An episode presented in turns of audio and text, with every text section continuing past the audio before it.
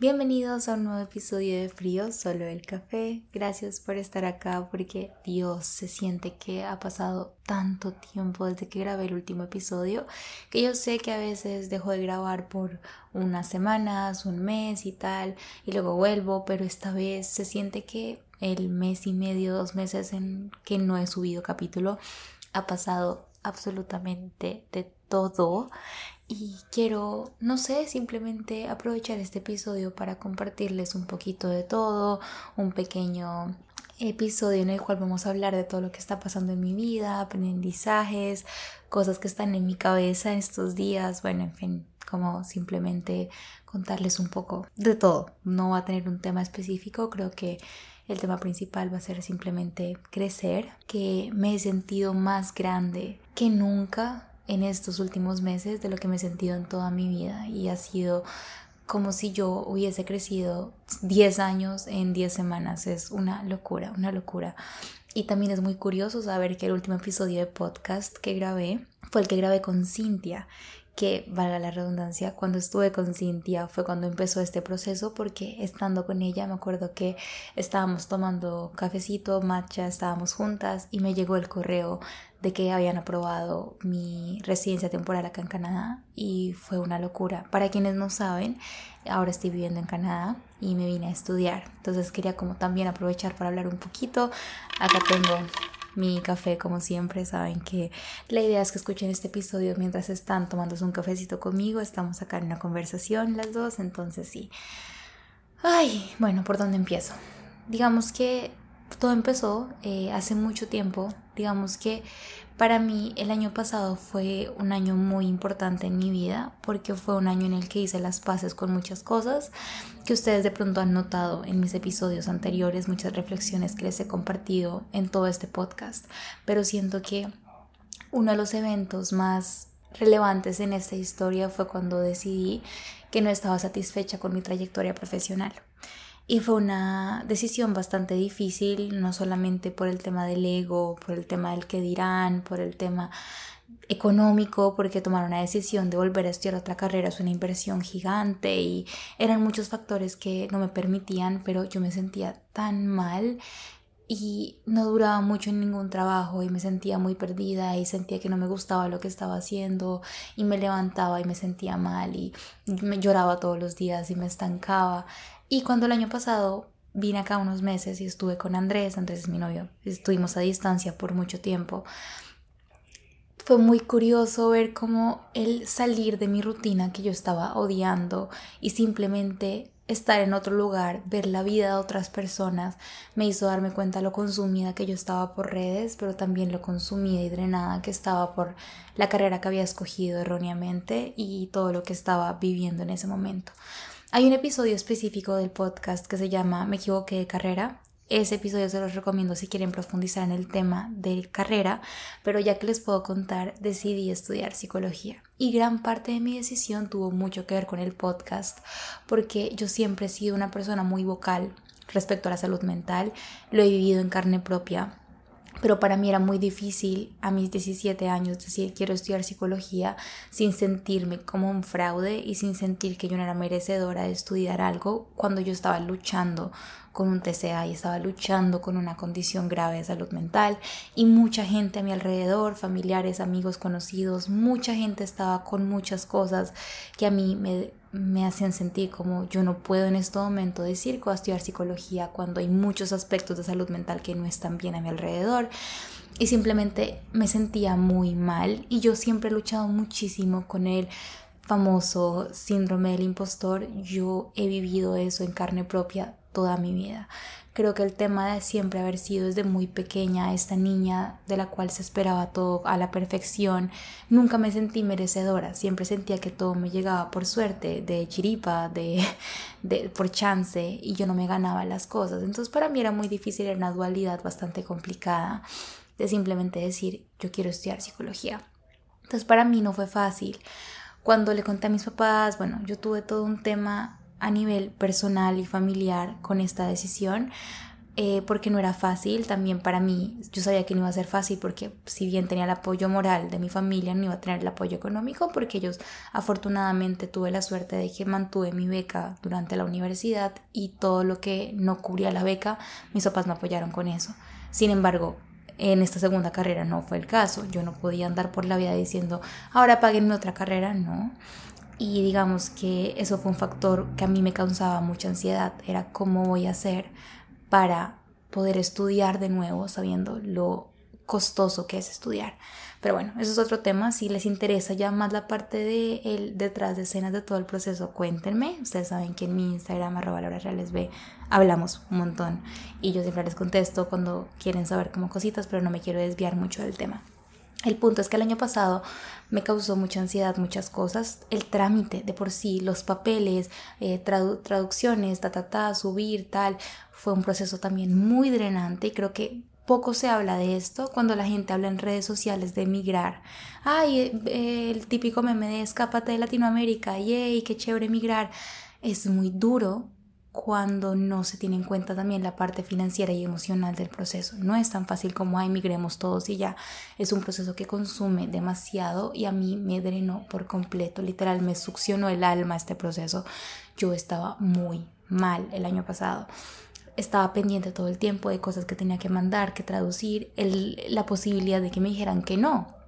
Eso a mí me tenía muy mal, yo me la pasaba llorando, tuve demasiados obstáculos, pero venos aquí, digamos que esa es eh, la, la, conclusión. Quiero contarles que hubo un detrás de escenas. Yo siento que el hecho de que yo no la haya compartido ni en el podcast ni en redes sociales se pudo haber visto como que un día yo dije, puff, me quiero ir a Canadá y aquí estoy. Pero detrás de escenas pasó mucho, mucho, mucho.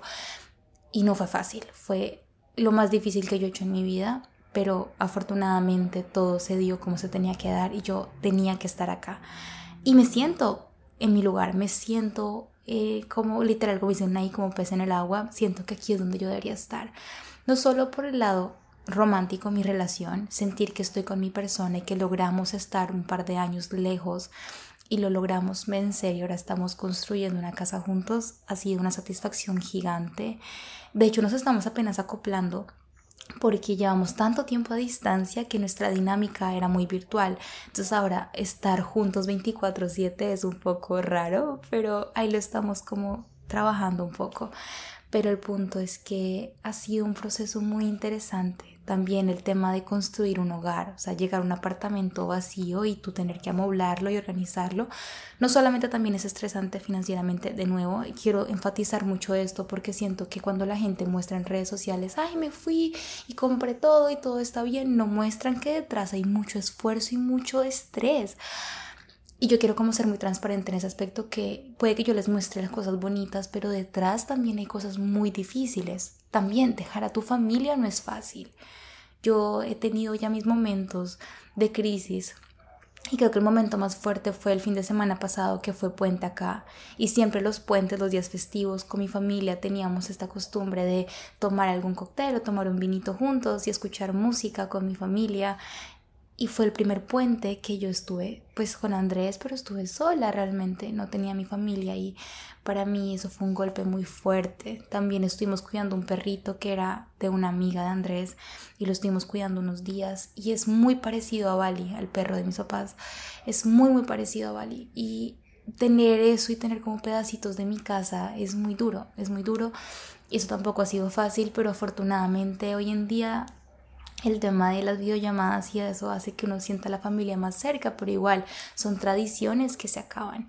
Y yo siempre les he comentado que para mí siempre ha sido muy dura la dualidad de que soy una persona que se siente estancada muy fácil y a mí el estancamiento me abruma y me siento estancada y apenas yo me siento estancada me bloqueo, me frustro, me abrumo, en serio soy mi peor versión, pero a la vez me cuesta el cambio. Entonces es como una dualidad muy fuerte.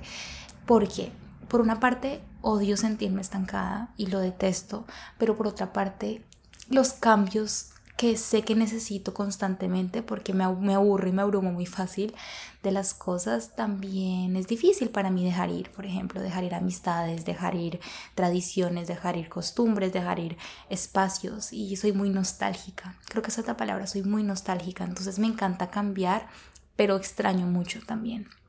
Entonces, internamente no me he sentido al 100%, estoy obviamente gozándome este proceso y es muy bonito el tema de armar y convertir un apartamento en un hogar con la persona que quieres y poder tener la fortuna de compartir eso con alguien hace todo un poquito más ameno, porque tengo una amiga de hecho que también nos fuimos al tiempo de Colombia, pero ella se fue allá sin su familia, sin su pareja, sin sus amigos y eso debe ser mucho más duro y lo entiendo y si ustedes les pasó algo así, en serio, los abrazo con todo el amor de mi alma porque qué dolor tan horrible. Yo siento que lo que me mantiene a mí como en serio estable emocionalmente es tener mi pareja acá, porque en serio sin eso yo estaría hecha un mar de lágrimas constantemente, pero ha sido un proceso muy incómodo, pero crecer es así. ¿Se acuerdan cuando uno estaba chiquito y uno crecía y los huesos te crecían y uno siempre estaba como con dolor de cuerpos? Porque en serio, pues tus, tus huesos estaban como alargando, tu cuerpo estaba creciendo, o sea, eso duele. También duele cuando tomas una decisión que si bien es la correcta, no siempre es fácil. Creo que la gente piensa que porque una decisión se tomó eh, porque es lo mejor para ti en ese momento y sentías, te sentías que era lo mejor para ti en ese momento, automáticamente la hace fácil y no. De hecho, casi siempre las decisiones correctas son muy difíciles. Irte de una relación que no es buena para ti, irte de un trabajo que no es bueno para ti, irte a un lugar donde de pronto no veías crecimiento personal. No siempre es fácil, de hecho casi nunca lo es, pero es la decisión correcta y uno lo sabe. Y ya estando aquí, incluso con toda esta chachara que les estoy echando, se siente tan como que así debía ser, que me llena mucho el corazón, la verdad, como que me siento muy plena viendo lo que estoy construyendo. Entonces, cositas, por ejemplo, tener mi propia cocina y estoy reconectando con mi amor con la cocina, que ya era algo que había perdido, que era un poquito triste para mí, porque para mí la cocina en ciertos momentos de mi vida ha sido muy relevante no estaba teniendo una buena relación con la cocina y la estoy recuperando y estoy fortaleciendo mi relación y estoy trabajando en el tema de comunicación con mis papás, que eso también eran varios choques que estoy como sanando y ya teniendo mi espacio y poder de pronto poner más límites con ciertas cosas. Y estoy trabajando en muchas cosas al tiempo y ha sido un proceso muy chévere. Decorar tu propio hogar es como cada cosita. Obviamente uno no puede llegar y comprar todo de una porque eso es completamente... de nuevo, cosas que redes sociales nos, nos hacen creer, que la gente se muda y automáticamente tiene la casa completamente amoblada. Eso es mentira. O sea, en serio es muy difícil amoblar una casa porque es muy costoso, es de a poquitos, pero bueno, eso ha sido todo un proceso. Y digamos que aparte de eso está la parte académica. Ahora sí, ya que pasamos la parte como de ello sacando todas mis emociones, la plenitud que siento en clase, simplemente estar en clase, el sentir que estoy como consumiendo algo que me interesa muchísimo, que me llena, que no, o sea, en serio, ustedes no se imaginan la satisfacción que siento de entrar a clase y decir, esto es lo que yo quiero aprender, y después de haber sanado muchas cosas a nivel mental, también me quiero pedir perdón a mi yo chiquita que pensaba que yo no era merecedora de querer entender cosas que me estaban pasando. Porque gran parte de mi interés y mi pasión por la psicología es que yo he visto en primer plano, he visto en carne propia lo que es luchar con la salud mental.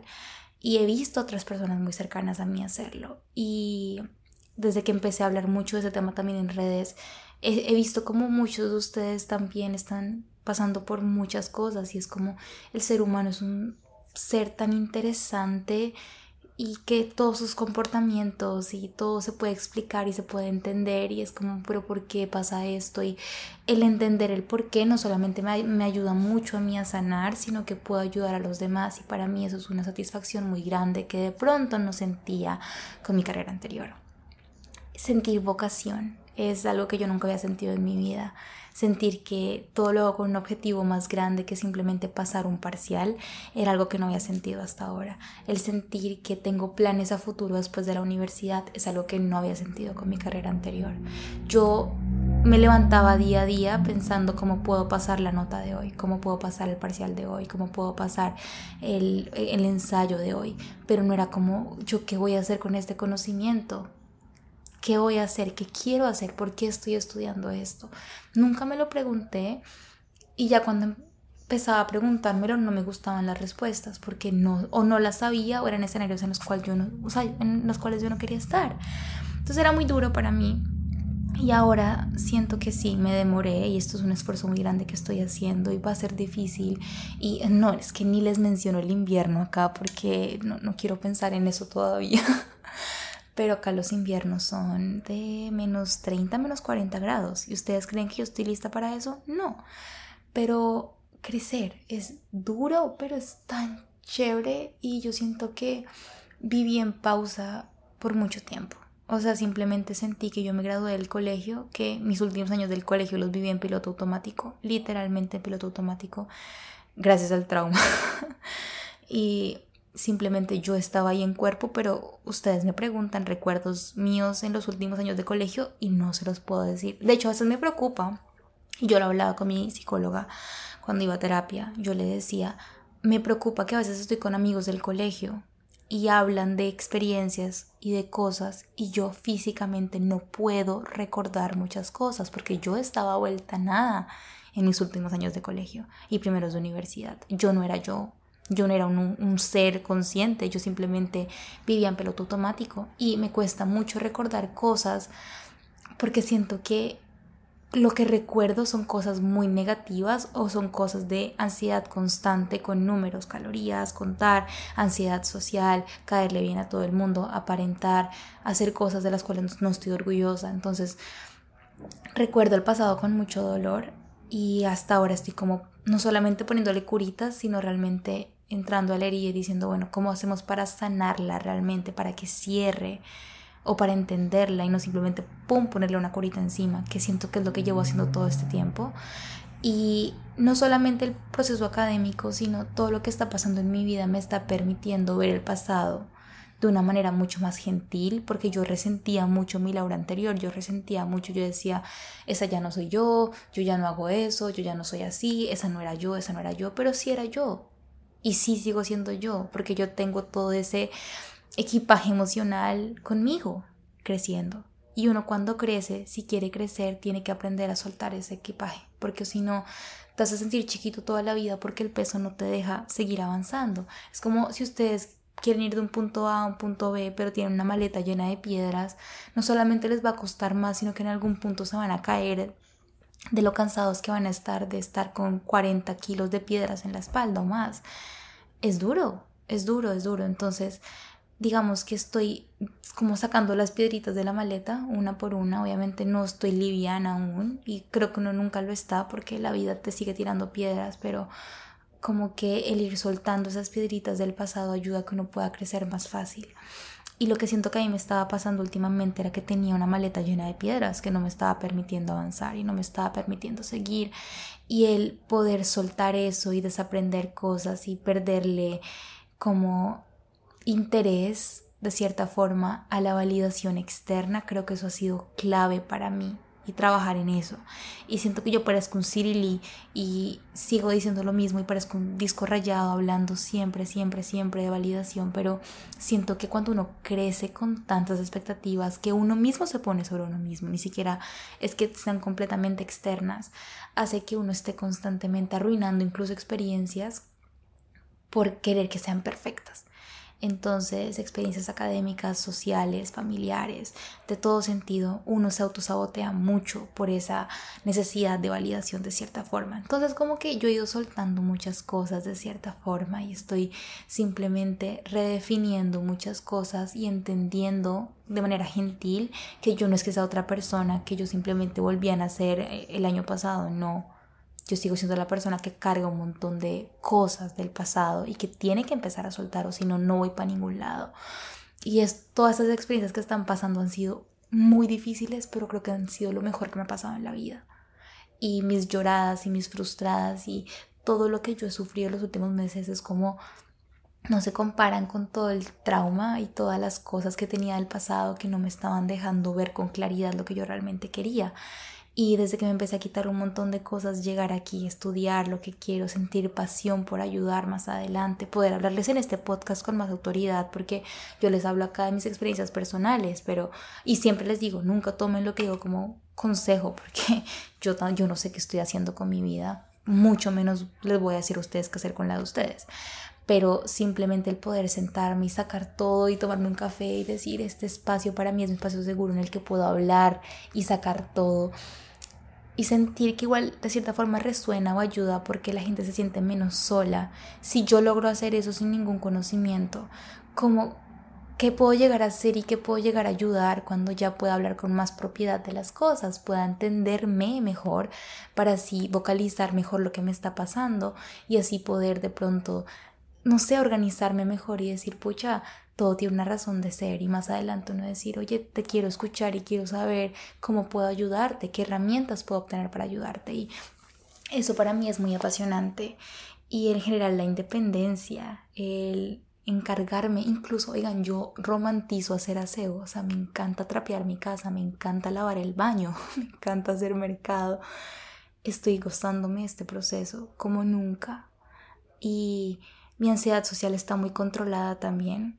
El primer día que tuvimos como una pequeña reunión de la universidad estuve muy nerviosa porque yo llegué, a Canadá y estuve un par de semanas solo con Andrés y con su familia, entonces para mí no fue difícil.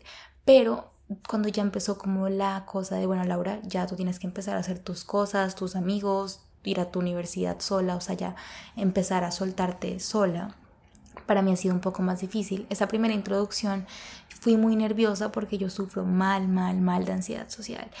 Pero llegué y la gente como que se me acercaba y yo me sentía menos pesada de lo que normalmente me sentía en un evento social. Yo siempre que iba para un evento social iba muy, muy, muy drenada, incluso sin haber llegado al espacio porque estaba pensando qué puedo decir, qué conversaciones puedo tener, cómo me he visto, cómo me veo, la gente se me va a acercar, la gente que va a pensar de mí, cuál va a ser la primera impresión. Y esta vez simplemente dije, no, pues voy a llegar a ver qué pasa. Y duré como una hora sola, nadie se me acercaba, nadie me hablaba y empecé a sentirme muy drenada y empecé a decir, ¿por qué la gente no se me acerca? Y ahí empieza la inseguridad. Y es que no llamo la atención, es que la gente no cree que soy es que soy no sé qué, cómo me veo, cómo hablo, eh, mi nombre, mi cara, qué es lo que no le gusta a la gente, qué puedo hacer mejor. Y empieza todo este, todo este, todo este caos en la cabeza.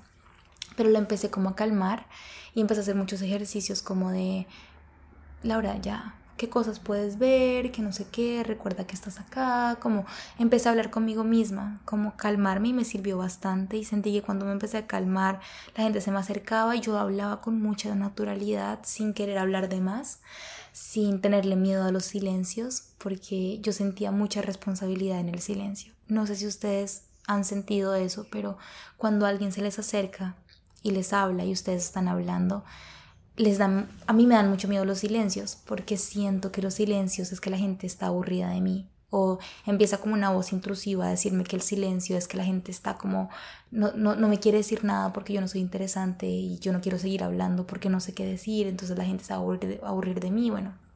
Y no, hubo silencios y son naturales los silencios, no tienen por qué ser incómodos ni, una, ni un sinónimo de caos.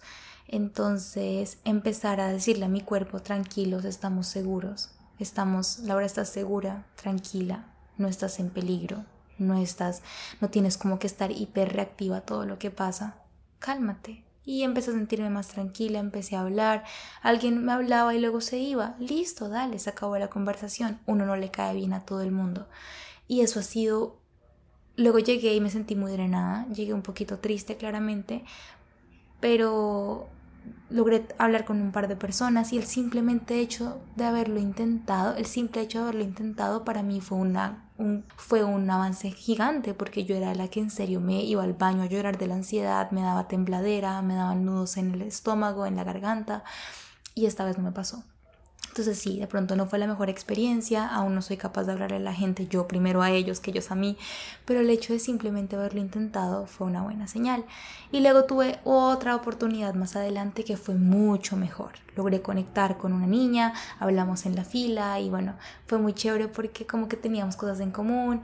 Una niña que había conocido el primer día le había hablado de mí y preciso estábamos juntas, fue una locura, fue como wow, o sea, teníamos que encontrarnos y el día fue espectacular. Hablé con todo el mundo, estuve muy tranquila, estuve muy serena y llegué feliz. Pero simplemente ahí voy. Y el sentir que ahí voy, que he avanzado un montón, eh, hizo que mi primer día de clase también fuera muy tranquilo y creo que el hecho de que la gente acá también culturalmente es un poco diferente, acá la gente como que la soledad no la ve como algo malo, si tienes que almorzar solo, si te quieres sentar en un árbol solo a leer, la gente está como muy en su cosa y eso creo que me ha ayudado un poco a apaciguar mi ansiedad social. Pero bueno, ha sido, han sido unos días muy interesantes que este capítulo no quería hacerlo de un tema en particular, quería hablarlo como del crecimiento que he sentido estos días y cómo han sido mis primeras semanas acá. Pero ya tengo como más o menos una estructura de temas que quiero tocar, de los que les quiero hablar. Gracias por estar acá, gracias por escuchar como siempre. Siento que tengo muchas ganas de volver a este espacio y de seguir construyendo esto. Entonces sí, muchas gracias por escuchar y por estar aquí como siempre. Y nos vemos en el siguiente episodio. Los quiero.